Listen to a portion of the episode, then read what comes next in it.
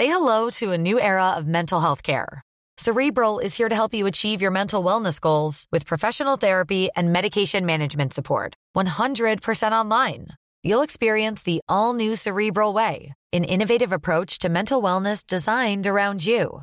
You'll get a personalized treatment plan from a therapist, prescriber, or both in a safe and judgment free space.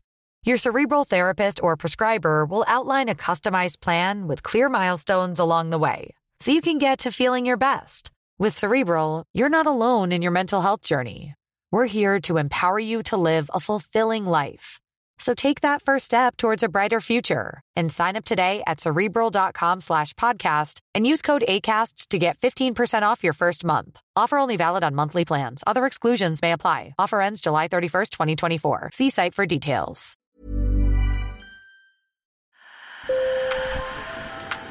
Bonjour. Hello. Hola. Marhaba bikoum. Sur le fil, Le podcast d'actu de l'AFP. des nouvelles choisies pour vous sur notre fil info.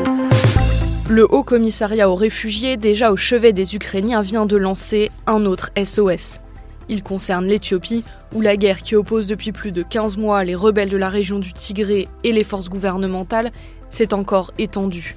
Les combats ont gagné une nouvelle région, celle de l'Afar, dans le nord-est de ce grand pays africain, le deuxième le plus peuplé du continent. Des milliers de personnes fuient les bombardements et se sentent abandonnées. Nos reporters Aschalou Chala et Roby Coréboulet les ont rencontrés. Sur le fil.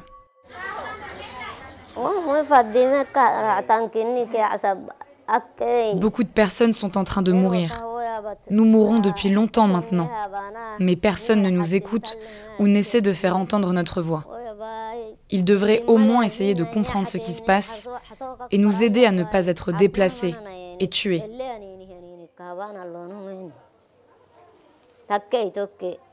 Mais je ne suis pas optimiste.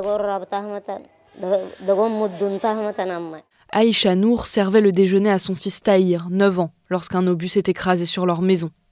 Malgré les tirs d'artillerie, elle a réussi à emmener Tahir grièvement brûlé à l'hôpital, mais elle est sans nouvelles de ses six autres enfants. En Éthiopie, la guerre qui oppose le Front de libération du peuple du Tigré, ou TPLF, et l'armée gouvernementale a commencé en novembre 2020. L'Afar, une région rurale tout au nord, avait jusqu'à présent été épargnée par les combats, jusqu'à ce que les rebelles s'y déploient en juillet dernier. C'est aujourd'hui le front le plus actif. Le seul hôpital de l'Afar à Doupti est dépassé par l'afflux de blessés. Hussein Aden en est le directeur.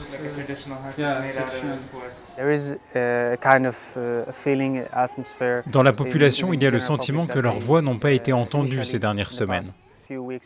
Les gens ici ont été chassés de leur maison à cause de cette guerre. Entre 300 et 350 000 personnes ont été déplacées par les combats, selon les sources. Ces réfugiés ne savent pas quand ils pourront rentrer. Ils s'entassent dans des écoles, transformées en camps de fortune, et attendent l'aide alimentaire. Mohamed Adem Endressi, instituteur, décrit la situation. Voyez la vérité de vos propres yeux. Nous avons été évincés de nos maisons et nous mangeons des biscuits.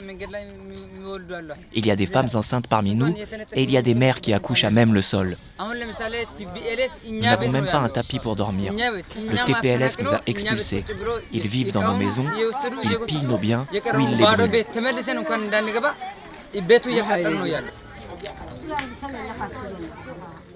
Les rebelles du Tigré affirment avoir été obligés de lancer une offensive en Afar après des attaques des forces pro-gouvernementales sur leur position.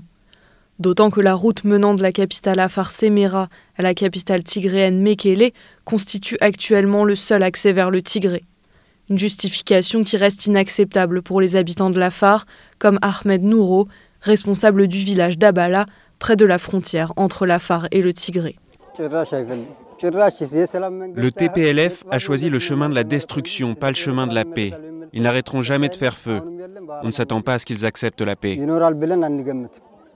Le Haut Commissariat aux réfugiés de l'ONU dit avoir besoin de 205 millions de dollars pour venir en aide aux déplacés, avec l'objectif d'allouer 117 millions aux Éthiopiens réfugiés dans les régions de l'Afar, du Tigré et d'Amara.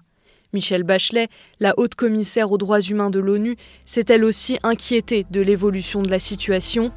Elle évoque des violations des droits humains à grande échelle. Sur le fil revient demain. Merci de nous avoir écoutés et bonne journée.